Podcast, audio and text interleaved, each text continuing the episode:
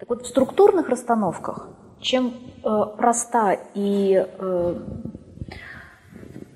проста эта работа структур, в структурных расстановках, для того, чтобы вернуть человека на свое правильное место, вам не нужно находить первую историю.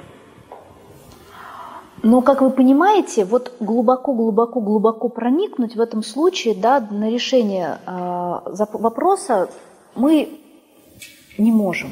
То есть будет какой-то лимит, когда мы, наше действие этих расстановок, оно закончится.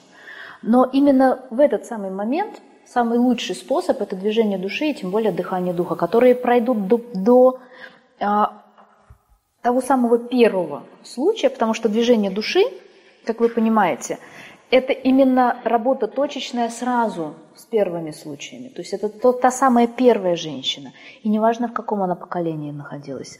Это то самое первое убийство, которое тоже неважно, в каком поколении. Это могло быть и 12, и 24, и еще какое-то там.